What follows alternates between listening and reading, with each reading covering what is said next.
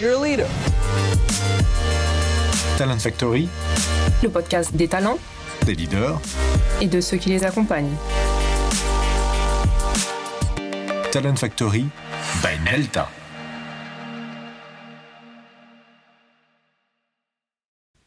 Bonjour et avant toute chose, meilleurs vœux pour cette nouvelle année. Bienvenue dans une nouvelle saison de Talent Factory by Nelta. Conformément à la tradition, nous débutons chaque année nos épisodes de janvier par un grand entretien. Après Laurent Chouin, DRH de Mazar, après Jean-Claude Legrand, DRH de L'Oréal, cette année, c'est Thierry Bonetto, Senior Advisor de Nelta, qui a la lourde tâche d'éclairer les enseignements du learning, du développement des talents et des dirigeants pour 2022. Nous lui avons consacré ce grand entretien en lui posant toute une série de questions. Quelles sont les nouveautés, les innovations, les challenges auxquels devront faire face les organisations et les professionnels du talent management? Enfin, nous approfondirons avec lui les enjeux de l'organisation apprenante, la méthode, la recette pour la déployer, bref, tout ce que vous avez toujours voulu savoir sur l'organisation apprenante. Je vous remercie encore une fois pour votre fidélité. Je vous souhaite un excellent épisode, un grand entretien de rentrée avec Thierry Bonetto, Senior Advisor de chez Nelta. Excellente écoute. Bonjour et bienvenue dans la séquence Grand témoin de Talent Factory, notre grand témoin 2022, Thierry Bonetto. Thierry Bonetto, que je vais interviewer et à qui je vais demander de se présenter, même si, euh, pour avoir vécu avec lui depuis quelques années, puisque c'est notre senior advisor chez Nelta, euh, en général, on gagne un temps considérable dans les débuts de réunion chez les clients, puisque quand on arrive à la partie où il faut te présenter toi, tout le monde te connaît autour de la table. Ça nous fait gagner du temps. Aujourd'hui, avec Thierry, on va euh, organiser les choses en trois temps. Donc, une présentation par politesse, pour ceux qui ne connaîtraient pas encore Thierry et qui s'intéressent malgré tout au talent management. Il doit y en avoir un ou deux. Euh, deux, on va essayer de se projeter avec toi sur les learning euh, post-Covid. Qu'est-ce qu'on peut anticiper pour le leadership, pour le learning, pour le développement des leaders, des collaborateurs dans un monde post-Covid et puis de manière générale les tendances? Et puis notre troisième euh, temps fort, ce sera de parler de ce que tu appelles un peu le, la pierre angulaire du learning, du développement, c'est l'organisation apprenante euh, sur laquelle tu as pu mettre en place des choses et dont tu vas nous partager euh, quelques bonnes pratiques. Bonjour Thierry. Bonjour Michel, ravi d'être là. Est-ce que tu peux te présenter euh, en quelques mots les temps forts de ta carrière Qu'est-ce qui fait que tu es là aujourd'hui et qu'est-ce qui fait que ce sujet te passionne depuis si longtemps? Oui, euh, avec grand plaisir. Euh, alors, je vais peut-être essayer de raconter des choses que tout le monde ne sait pas. Euh, donc j'ai une formation d'ingénieur. Euh, je voulais travailler dans le conseil en sortant de, de l'école. Euh, je me suis aperçu qu'à l'école, euh, on n'enseignait pas tellement euh, la dimension humaine des organisations. J'ai fait une année en psychologie du travail au CNAM et dont une expérience qui m'a marqué. C'est pour ça que je voulais l'évoquer. on avait un exercice à faire en, en équipe. Comme vous savez, au, au CNAM, il y a des horizons et des backgrounds très très différents. des gens qui euh, qui, qui, étudie euh, des, des, jeunes, des moins jeunes, euh, des techniciens, des non-techniciens, des littéraires, etc. Et on avait un problème technique à résoudre qui était, euh, on a un problème dans une usine de fabrication du papier et en fait on sort du bois ou des morceaux de bois dans le papier. Donc la question c'était pourquoi et qu'est-ce qu'il faut faire? Euh, c'était la vraie première expérience, euh, on dirait aujourd'hui d'intelligence collective, euh, auquel j'ai participé. Alors ça remonte à il y a euh, pas mal d'années. Euh, et en fait, ce qui m'a marqué, c'est que la personne qui a de, commencé, enfin qui a permis au groupe de trouver la solution, était pas du tout une professionnelle, c'était une femme, une professionnelle du sujet. et ça, je pense que ça a marqué dans mon esprit l'idée euh, de cette l'importance de l'intelligence collective et que finalement l'expertise euh, elle est excessivement relative. Et même si après mon parcours comment dire a été focalisé sur euh, le développement des organisations et des personnes dans les organisations j'ai toujours eu envie en fait de remettre en cause les idées reçues et d'aller chercher des, des idées là où on les attendait pas vraiment et donc de décadrer. Et je pense que cette expérience m'a conduit à, à avoir cette cette dynamique là Euh... Alors, tu, tu, tu, vas pas t'en tirer comme ça. C'est quoi la solution du coup pour éviter d'avoir des morceaux Alors, de poids dans le papier je, je, je, ne me souviens plus pourquoi. euh, pourquoi c'était comme ça, ce qui montre bien d'ailleurs que on parlera tout à l'heure dans la apprenante que les compétences évoluent rapidement et que ce que j'ai appris à ce moment-là, donc il y a ouais. plus de 30 ans, est probablement obsolète aujourd'hui. Donc c'est aussi une pirouette. euh, voilà, mais pour continuer l'histoire, j'ai passé dix ans dans le conseil de conseil après euh, autour des, des, dynamiques de changement.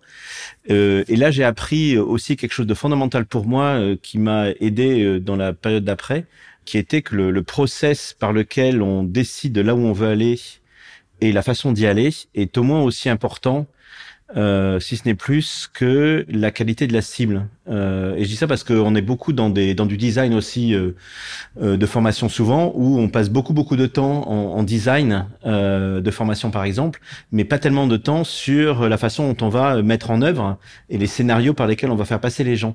Et je trouve que associer les gens dans leur propre parcours de d'apprentissage, c'est une façon finalement dans le learning d'appliquer cette approche du conseil de dire euh, euh, finalement on aboutit au bon, enfin les bons résultats ne sont pas ceux que l'on croit forcément, c'est ceux que l'on définit avec et par les gens. Et avec et par les hommes, c'est une devise qui était très forte chez Danone quand j'ai rejoint Danone après 10 ans de conseil. Je suis resté 20 ans donc chez Danone en développement RH et avec cette, cet ancrage de avec et par. Euh, et cette idée de se dire finalement euh, le learning ça sert à transformer l'organisation avec et par les gens. Chez Danone, j'ai eu plusieurs euh, responsabilités. Donc, j'ai été en charge pendant assez longtemps du learning et développement pour le groupe Danone, au moins une dizaine d'années, et avec euh, deux grandes dimensions. Une première dimension qui était de piloter euh, et faire évoluer euh, la, euh, la, formation chez Danone et la culture d'apprentissage chez Danone. Et, et donc l'université d'entreprise euh, du groupe de la développer dans ce sens-là, avec notamment une stratégie qu'on a appelée un apprentissage par jour, one learning a day, euh, mais je me souviens que cette euh, stratégie, elle était euh, déjà dans les gènes quand je suis rentré, puisque plutôt que de prendre le titre de directeur de la formation, j'ai pris le titre de directeur du développement des compétences, en me disant que euh, finalement formation avait en français un, une, enfin une, une, connotation très formation présentielle, très ouais, ouais formation en classe, et que on apprend pas beaucoup en classe et on apprend beaucoup en dehors de classe. Et donc, je voulais sortir de ces sentiers ouais, euh, de, de, formation ouais. euh, présentielle. Donc, beaucoup travaillé sur le sur l'apprentissage et la culture d'apprentissage, et également sur le développement du leadership. Ouais. On aura peut-être l'occasion d'en parler avec euh, une idée euh, en, en 2009 qui était relativement peu courante dans les organisations, qui était le fait de dire tout le monde peut être un leader.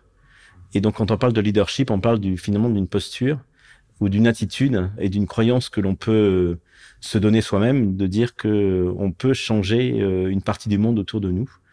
Et Danone a eu, euh, je trouve, cette, à ce moment-là, cette croyance et cette, euh, et cette ambition de dire que le leadership appartient à tout le monde. Directrice générale des ressources humaines à l'époque était Muriel Pénicaud.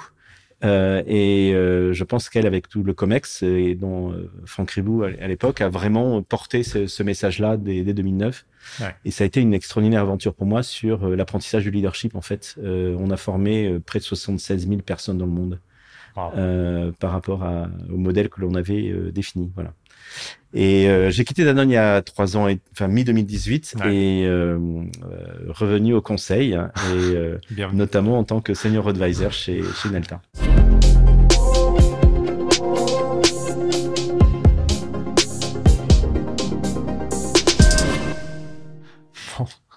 Bienvenue à bord.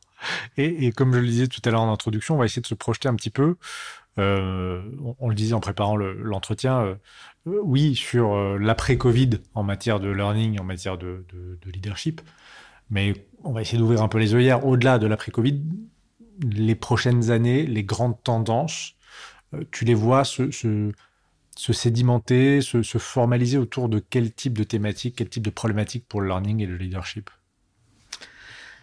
Euh, alors sur la dimension learning, moi il me semble que alors il y a une dimension sur laquelle je vais pas m'étendre trop, mais on y reviendra peut-être sur la dimension digitale. Évidemment, euh, ça c'est évident euh, et beaucoup d'entre euh, nous, j'allais dire des collègues disent que le, le, le, la Covid a été le meilleur chief digital officer ouais, voilà, qu'on n'ait jamais eu. Euh, où je me souviens qu'avant le Covid, avec mes collègues du club Learning Activist que, que je que je co-anime, nous disions majoritairement que l'on essayait avec force de, de, passer à au moins 20% d'heures de formation en digital. Et après, grâce entre guillemets à, la pandémie, euh, on est tous au moins à plus de 40%. Donc il y a eu un bon, euh, un, bon euh, très très fort. Bon, ça tout le monde le, tout le monde le vit, tout le monde c'est évident pour tout le monde. il y a d'autres éléments, je trouve, qui sont intéressants à relever. le premier, c'est que je pense que la pandémie a aidé, en tout cas dans beaucoup d'organisations, et j'espère que ça va continuer, à positionner le learning plus fortement comme un partenaire du business. On l'a vécu assez fortement juste après les premiers confinements en France où euh, la fonction euh, formation, la fonction learning a été clé pour, d'une part, recréer des conditions de travail pour les gens, avec tout ce qu'on a entendu, le travail à distance, etc. Euh, et également au retour, dans le retour au travail après le, le premier confinement, sur comment euh, on, on, on, recrée des conditions de travail sécurisées et comment on change finalement la façon de travailler. Il y a beaucoup de, par exemple, dans la fonction vente, euh, beaucoup de transformations qui ont été faites sur la vente à distance et non plus seulement la vente présentielle, puisqu'on ne on pouvait plus voir de la même façon les clients en face à face. Et donc, on a bien vu que le learning se positionnait comme une aide très très forte euh, et l'a fait de façon très rapide euh, comme un business partner. Et je voyais une étude assez récente, une enquête qui montrait que en France, on passait en gros de, on est passé avant le Covid de 30% de direction learning qui pensaient être on va dire, à la table euh, des comités de direction, euh, physiquement ou pas, euh, à près de 60% post-Covid. Donc ça, je pense que ça a été un, un positionnement, je pense, mérité. aussi parce que je suis biaisé par ce en quoi je crois en matière de l'importance du, du, learning et développement, mais aussi, bon, en l'occurrence par les par les faits, par le par les, les statistiques. Euh, et j'espère que euh, la fonction pourra continuer euh, dans, dans, cette voie-là, comme une fonction qui peut permettre effectivement à créer le futur pour les organisations. Donc je pense que deuxième élément de tendance, je trouve ça très fortement. la troisième élément de tendance, à mon avis, qui est assez intéressante, c'est que et je pense qu'on fera le lien peut-être euh, euh, dans un autre temps avec l'organisation apprenante. Ça nous a amené dans la fonction learning à travailler plus sur la responsabilisation des apprenants, encore plus qu'avant, puisque du coup les apprenants, ils étaient plus euh, captifs, on va dire, soit au bureau, soit dans des salles de formation, en tout cas beaucoup moins qu'avant. et au-delà des formations structurées que l'on met en place, comment on aide euh, les personnes, les collaborateurs et collaboratrices à apprendre euh, entre guillemets par eux-mêmes ou en équipe. Et on a vu beaucoup de d'initiatives en termes de newsletters, en termes de playlists, etc., qui euh, étaient mis, qui permettaient de collaborateurs collaboratrices d'avoir à disposition des ressources et de s'organiser pour utiliser ces, ces, ressources. Et donc, je pense que la responsabilisation des, des, des personnes euh, dans leur apprentissage. C'est une tendance, à mon avis, qui va euh, continuer à, à augmenter. C'est quelque chose sur lequel les fonctions learning sont depuis longtemps, mais qui va, à mon avis, continuer à augmenter. Et je pense que l'épisode pandémie euh, a permis également d'ouvrir de, de, nouvelles portes euh, par rapport à ça. Et puis euh, deux autres points que je voulais évoquer peut-être. Un premier qui est la la capacité à se réinventer et à s'adapter. Alors j'évoquais ça dans mon parcours tout à l'heure prends un exemple concret. Euh, je suis assez fan de Learning Expedition, c'est-à-dire d'aller rencontrer des organisations pour euh, observer et écouter ce qu'elles font euh, de façon distinctive sur des thématiques qui nous intéressent, et puis apprendre de ça et de voir comment on peut s'en inspirer pour imaginer des pratiques distinctives dans notre propre organisation. Bref, et j'avais le euh, l'habitude jusqu'à présent. Euh, pour moi, une learning expédition, c'était forcément on se déplace physiquement pour aller euh, pour aller rencontrer des organisations dans une ville, etc. Et euh, à travers un programme que, que j'accompagne, on a décidé avec la Covid de faire une learning expédition virtuelle. Et c'est vrai qu'au moment où on a décidé de faire ça, la première réaction était peut-être de dire, bah, c'est pas possible. Euh, mais en fait, euh, on, a enlevé euh, cette impossibilité de la table et on s'est dit bah, à quoi ça ressemble et comment on va faire. Alors évidemment, c'est pas la même chose. euh, et donc évidemment, on a besoin de mettre de côté les habitudes ou ce qu'on a en tête ou les croyances qu'on a en tête pour euh, voilà imaginer quelque chose d'autre et se dire mais finalement qu'est-ce que je qu'est-ce que je peux garder euh, des principes de learning expedition qu'est-ce que j'invente différemment pour permettre euh, de réaliser une learning expedition virtuelle? Alors c'est un exemple mais je trouve que ça a permis aussi de, de, travailler sur la capacité d'adaptation et de réinvention des, des manières de faire. Et donc ça c'est quelque chose je pense qu'on a on a toujours le risque de revenir dans nos habitudes une fois que les choses se restabilisent. Et je pense que c'est important d'essayer euh, de remettre ça en cause. Et euh, si j'ai un conseil à, donner, euh, c'est quelque chose que je faisais chez Danone avec mon équipe de se dire tous les ans, donnons-nous un, ou deux objectifs de choses que l'on n'a jamais fait et que l'on va tester, qu'on va expérimenter. C'est vraiment de, de, se remettre en cause et d'essayer de nouvelles choses. Donc ça, c'est euh, pour moi une, une, dimension euh, importante. Euh, et dans cette, cette partie-là de d'adaptation, il y a un point particulier sur lequel, et après je, je m'arrêterai sur les, les, tendances, mais c'est la réduction des cycles de design. Alors, euh, on prend souvent beaucoup de temps pour designer des programmes de formation. Ouais pendant justement cette euh, cette pandémie, on a eu à s'adapter à une crise euh, assez rapidement et donc à concevoir des choses ou à mettre en place des initiatives de en matière d'apprentissage en réduisant très très fortement le cycle de design. Alors un exemple que tout le monde connaît, c'est la transformation de programmes présentiels en digital euh, qu'on a voulu faire très très rapidement. Euh, mais donc on a appris d'une certaine manière à passer moins de temps dans le design et de répondre beaucoup plus rapidement à des besoins émergents. Et si on est amené dans le futur à voir, euh, alors j'espère pas des crises comme euh, celle-là, mais euh, des événements qui vont nous demander de réagir rapidement, j'espère que l'on pourra à nouveau se dire comment on peut concevoir en un temps très limité des initiatives qui sont peut-être pas parfaites, mais qui vont permettre de répondre rapidement à des besoins émergents. Autrement dit, quand on fait du design, souvent on parle euh, du design to compétences au sens de dire ben, comment je fais en sorte que dans mon design de programme, euh, j'adresse toutes les compétences qu'il faut adresser. Euh, je trouve que c'est aussi intéressant de raisonner en design to time, ouais. c'est-à-dire quel est le temps dont on dispose avant de mettre à disposition des initiatives pour les gens en termes de formation, voir d'ailleurs quel est le temps dont disposent les gens pour apprendre ouais, euh, également. Et donc je trouve que c'est intéressant euh, en termes de design de, de, de, prendre non seulement le, le critère euh, compétence qu'on va euh, qu'on veut développer, mais aussi le temps, soit euh, dont on dit la durée dont on dispose pour mettre à disposition des, des solutions learning, soit le temps dont euh, les gens disposent, voire d'ailleurs le coût, le budget, design to cost, euh, dont on dont on dispose. Et donc cette capacité à designer en fonction de contraintes qui sont du budget ou du temps, ouais. je, je pense a été, on, on, on l'a vraiment vécu lors de la pandémie.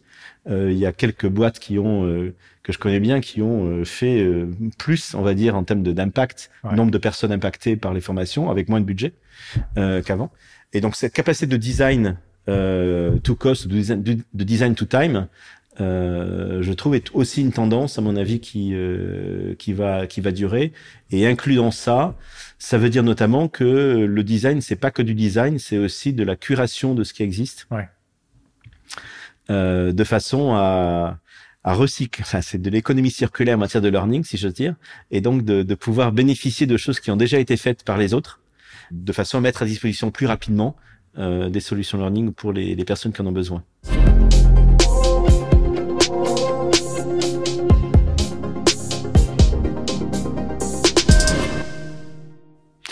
Je ne sais pas si ça rentre dans le scope de ce que tu viens de décrire, mais ce que ça m'évoque, c'est un projet qu'on a géré ensemble cette année pour un client, euh, euh, pour rester euh, enfin, conceptuel sans, rentrer dans, qui, pourquoi, mais où on est rentré dans la préparation d'un cycle de trois ans dont on a designé que la première année.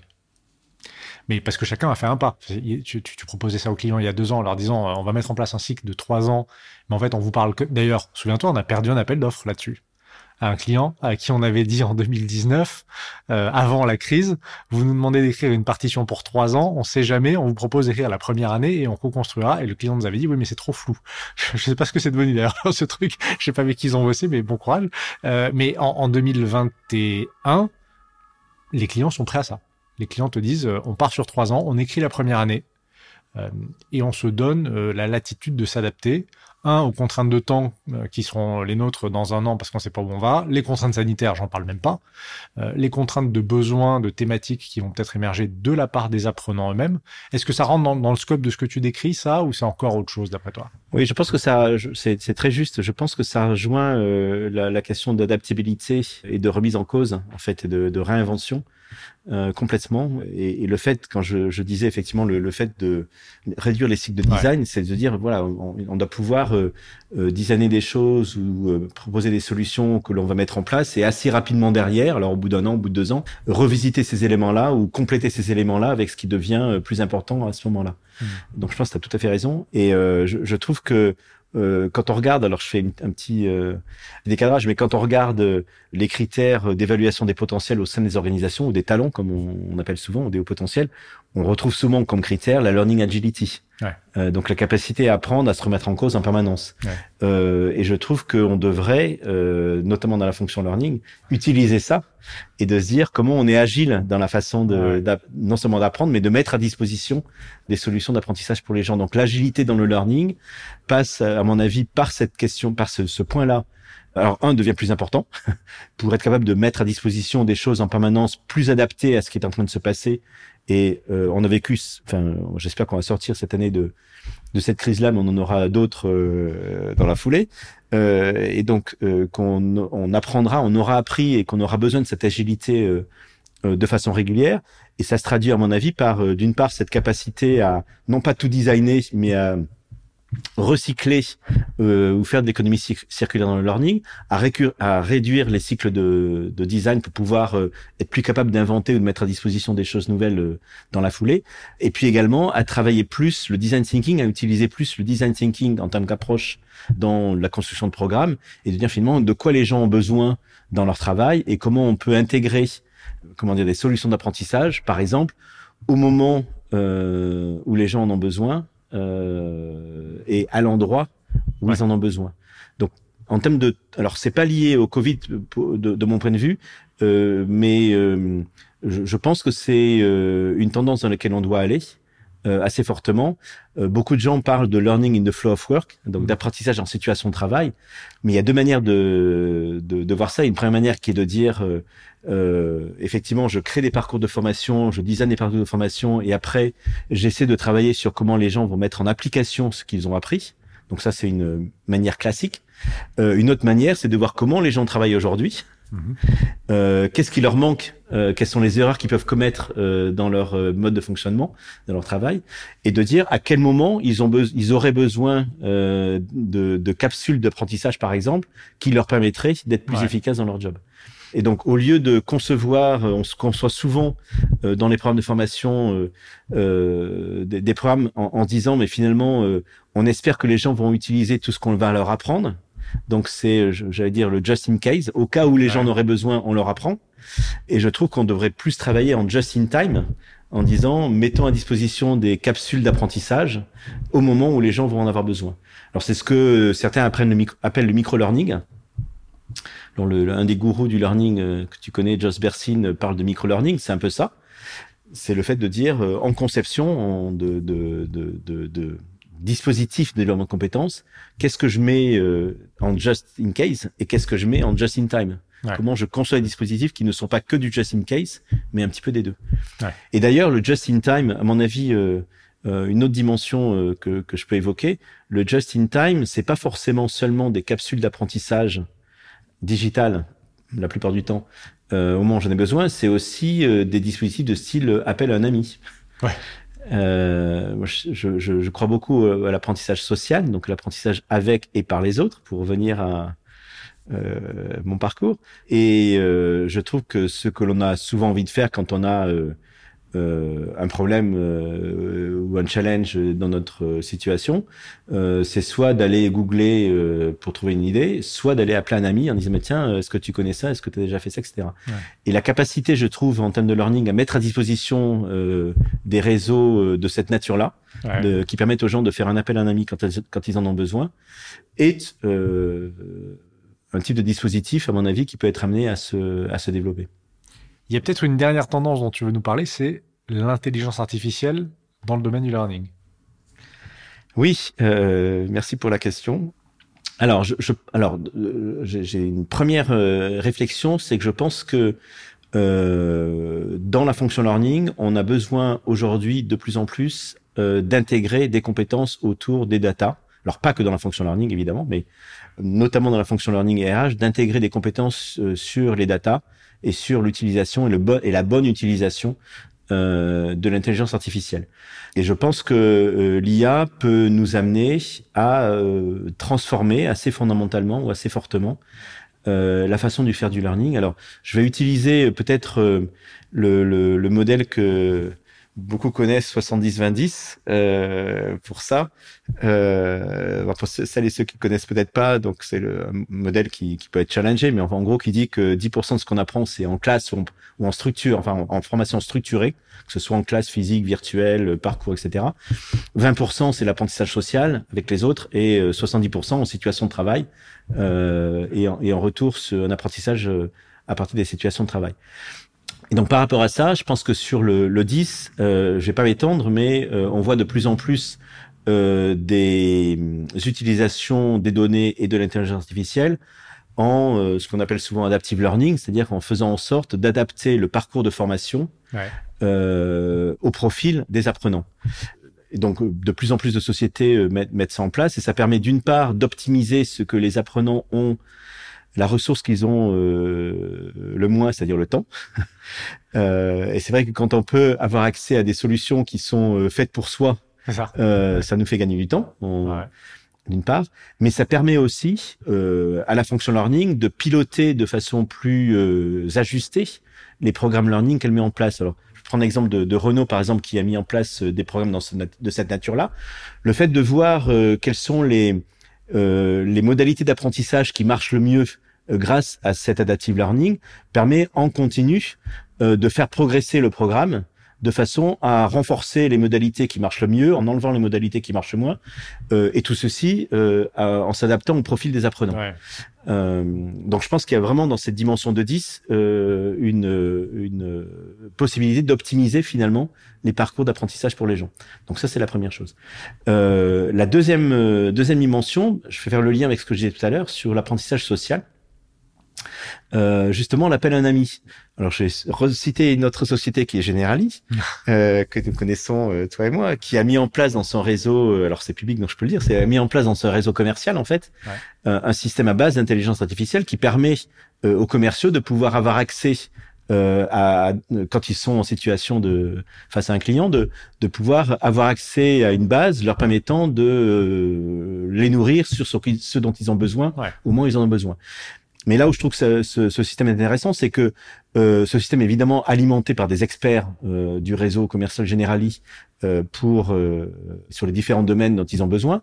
Euh, mais surtout, il y a un moteur d'intelligence artificielle qui fait qu'au fur et à mesure que des réponses sont apportées aux questions qui sont posées, le système apprend.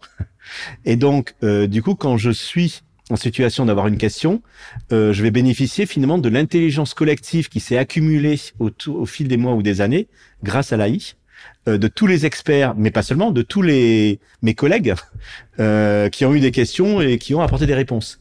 Euh, et donc dans ce cas-là, l'IA sert de catalyseur à une intelligence collective pour permettre de donner à celui ou celle qui en a besoin au moment où on en a besoin, bah, une réponse à ces questions. Mmh. Euh, donc je trouve que c'est une bonne utilisation de, de l'IA comme moteur d'intelligence collective. Ouais. Donc ça ne remplace pas l'humain, au contraire, euh, ça permet de d'enrichir progressivement euh, l'intelligence collective. Donc ça c'est la deuxième de, de, deuxième exemple. Puis troisième exemple.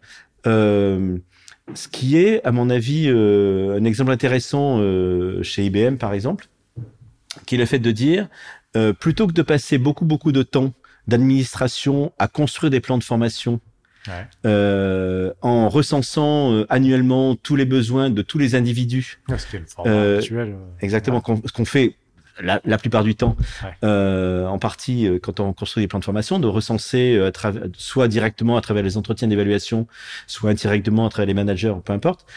Donc tous les besoins de formation, de faire une consolidation de tout ça et ensuite de construire le plan de formation.